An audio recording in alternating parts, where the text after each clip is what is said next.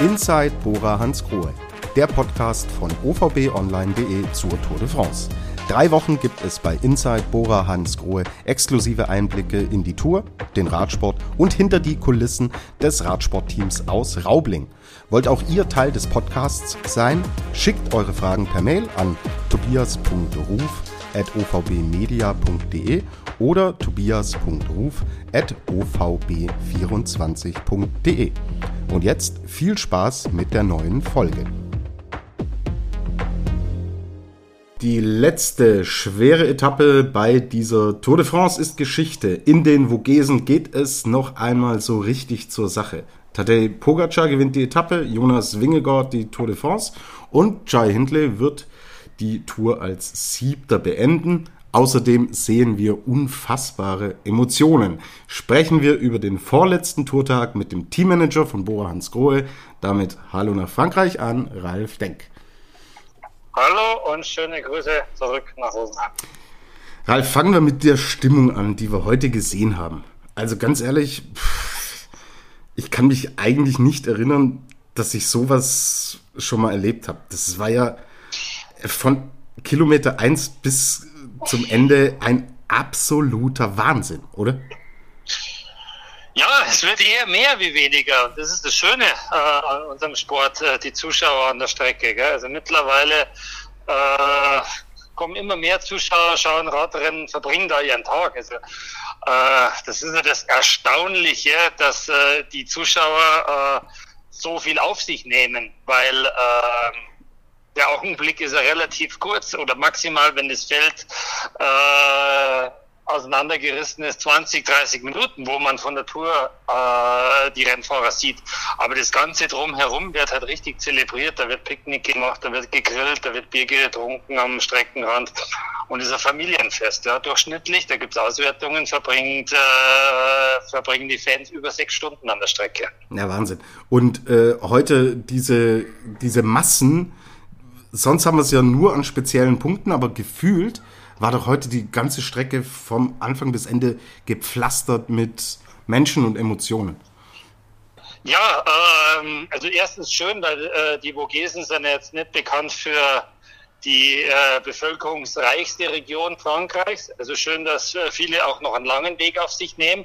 Auf der anderen Seite hat sicherlich auch ein bisschen äh, Thibaut Binot geholfen, dass die Leute rauskommen, dass sie in die Strecke gehen, weil das ist hier seine letzte, letzte Tour, das ist hier seine Heimat, seine Trainingsstrecken und äh, er wurde da heute sehr gebührend äh, verabschiedet von seinen Fans. Genau, über ihn wollen wir äh, später sprechen. Kommen wir zuerst zu euch. Jai Hindley fährt ein gutes Rennen. Wir haben ihn auch äh, zu Beginn der Etappe relativ aktiv gesehen, auch mit Hilfe Nils Polit, Bob Dschungels, Marco Haller waren mit dabei. Ähm, er scheint sich wieder besser zu fühlen jetzt, oder? Äh, nicht wirklich. Er war ziemlich kaputt äh, äh und er lag mir fast so in den Armen im Bus bei uns. Also er ist schon ziemlich äh, fertig ähm, und hat auch nach wie vor äh, massive Rückenprobleme. Aber äh, er hat äh, tapfer gekämpft und äh, wir wollten halt unbedingt noch was äh, probieren. Äh, aber zwei Mannschaften haben uns eigentlich heute einen Strich durch die Rennen gemacht, äh, dass äh, das Rennen nicht einfach so gelaufen ist, wie wir uns das heute vorgestellt haben. Genau. Eine dieser Mannschaft gehört zum Siegerteam UAE. Die wollten heute unbedingt gewinnen. Sie haben am Ende auch gewonnen. Und waren Sie im Endeffekt auch der Grund, warum dieses große Feuerwerk jetzt im Bereich der äh, Top Ten, wir haben ja gestern drüber gesprochen, dass, dass da noch was möglich sein wäre, waren Sie im Endeffekt der Grund, warum genau dieses Feuerwerk nicht entstanden ist?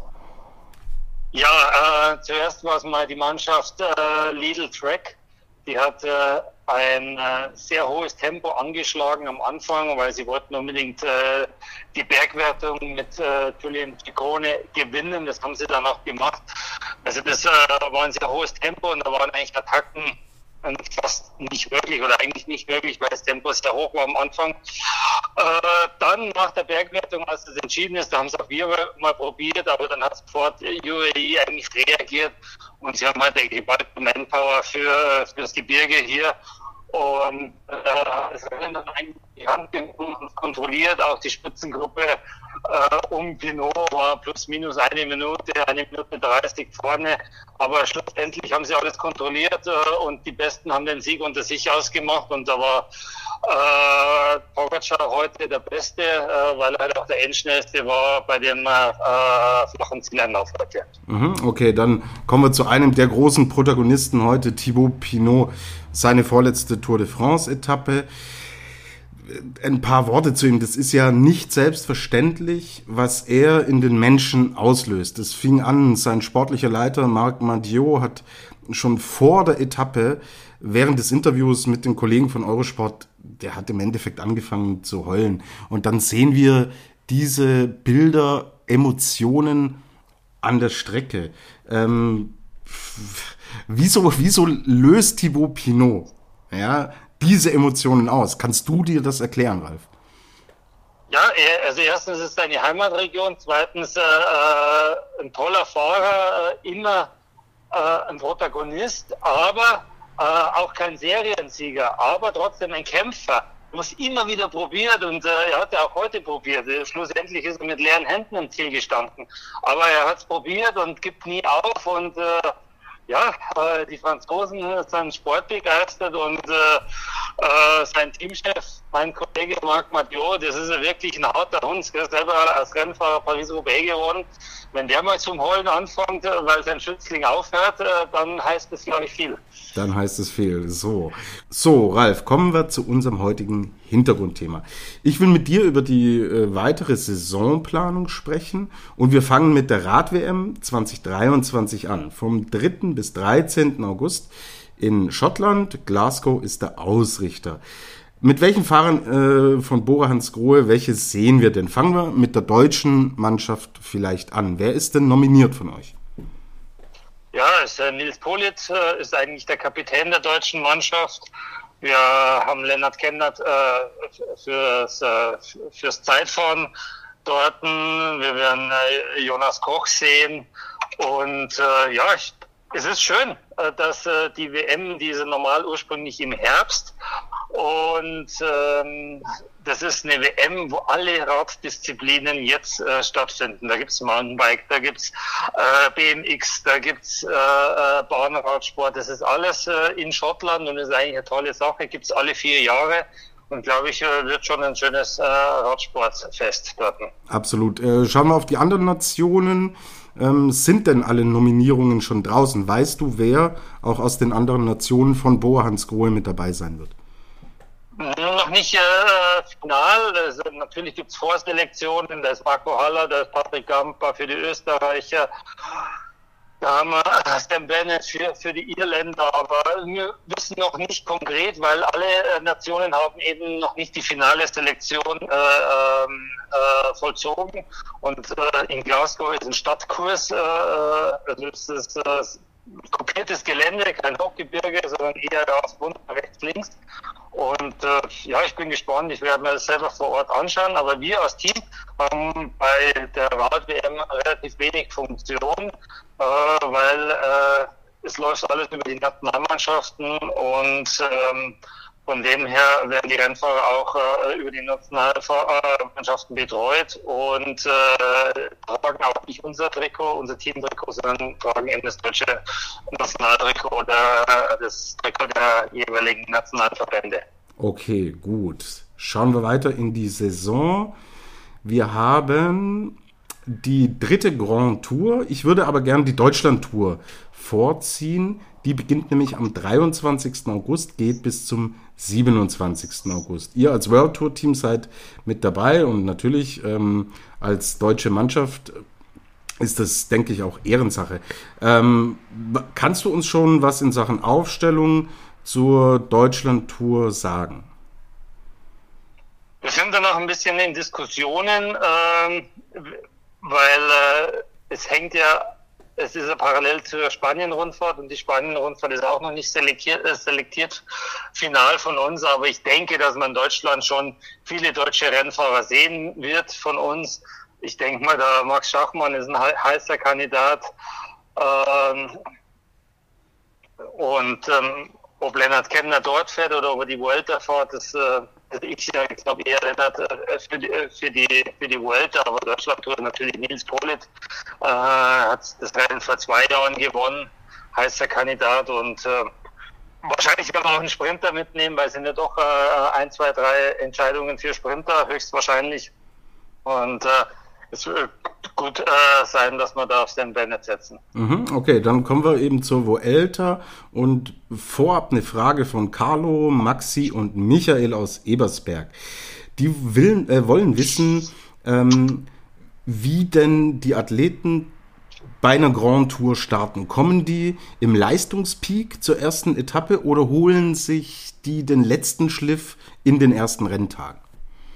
Ja, das, äh, das muss man immer davon abhängig machen, wie ist die, die Topografie der Rundfahrt. Und äh, wenn man sich mal die diesjährige Tour de France anschaut, dann äh, hat man eigentlich schon in der ersten Woche, wenn man äh, an die Etappen in, im Baskenland denkt, äh, mehr oder weniger auf Hochform sein müssten.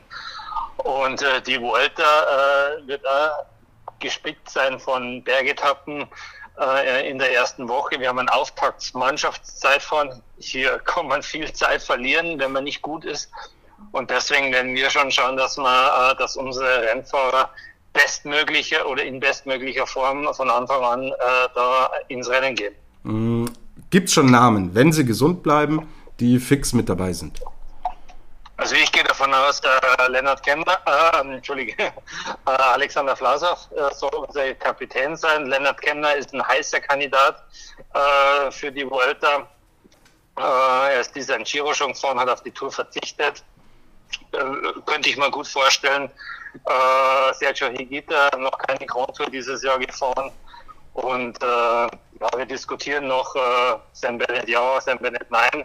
Aber ich glaube, fürs Gesamtklassement ist schon ziemlich sicher Alexander Vlasov äh, und eben auch äh, der junge Belgier Kieran Olzeborg.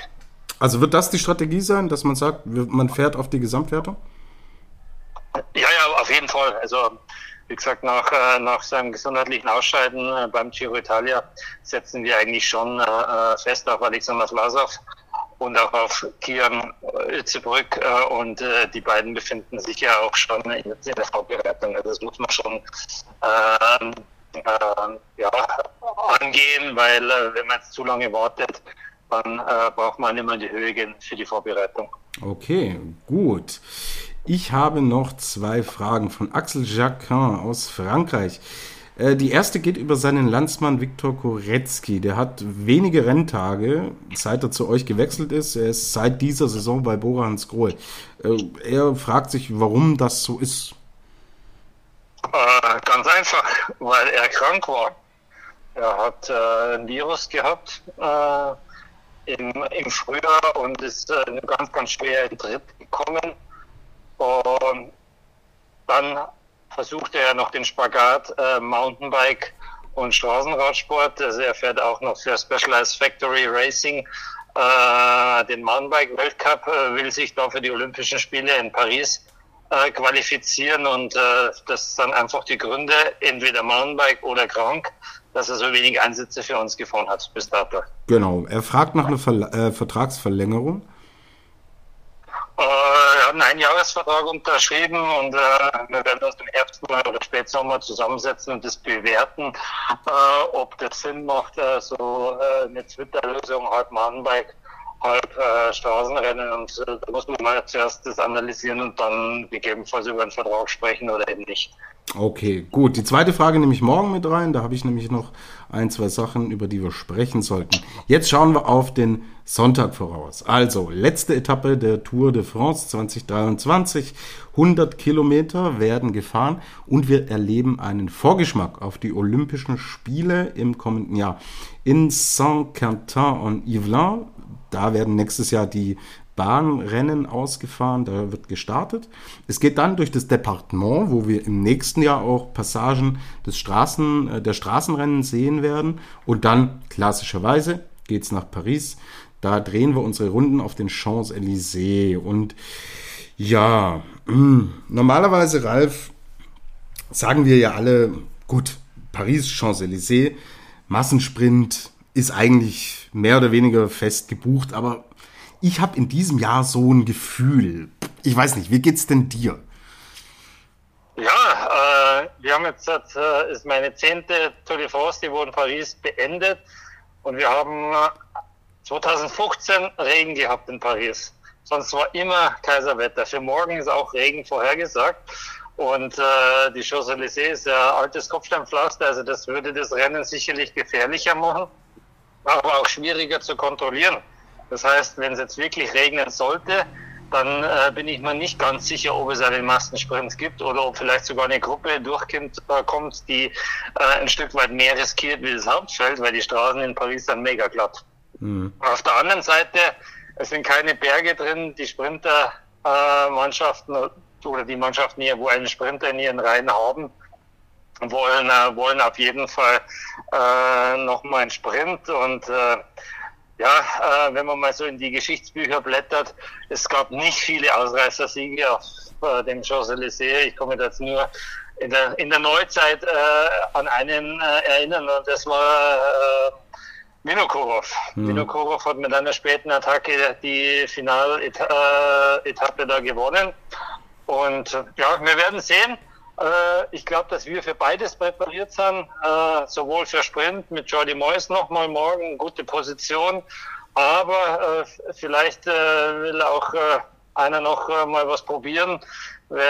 Vielleicht hat auch Nils Polit nach dem Vorfall von gestern so viel Wut, dass er dann nochmal das Ruder versucht umzureißen. Es bleibt auf jeden Fall spannend für morgen. Absolut, so. Und da haben wir auch, du hast die höhere Frage vorweggenommen, ob Nils Polit da vielleicht ein Kandidat. Vielleicht wird er der neue Alexander Vinokurov. So, einen kurzen Hinweis. Unsere letzte Folge, unser Tourrückblick, der kommt am Montag. Morgen gibt es keine Ausgabe, weil es dann auch immer so ist, in Paris ist das große Zusammentreffen aller Teams. Die Sponsoren sind da, die Fahrer wollen feiern und auch ein Teammanager will natürlich mal sacken lassen. Was passiert denn morgen bei Bora Hans Grohe, wenn da die Ziellinie dann auf den Champs-Élysées erreicht ist?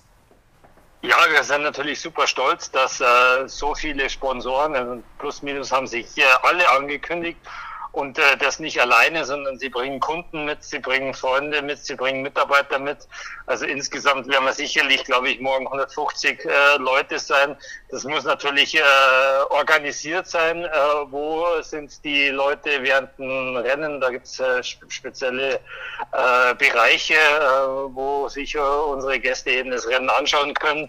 Ähm, Im Nachgang äh, gibt es dann noch äh, eine eine, äh, eine Party auf einem Boot äh, äh, auf der Seine und äh, ja, freuen wir uns alle, äh, ist ein super Highlight, äh, die ganze Stadt im Ausnahmezustand, äh, U-Bahn-Stationen werden gesperrt, du kriegst kein Taxi, also wenn Tour de France in Paris ist, dann ist das schon was ganz Großes. Okay, dann sage ich vielen Dank, Schiff Ahoi, ja, schon mal für morgen, wenn das Rennen dann vorbei ist, aber vorab erstmal viel Erfolg für die letzte Etappe. Vielen Dank für heute. Komm gut nach Paris, Ralf.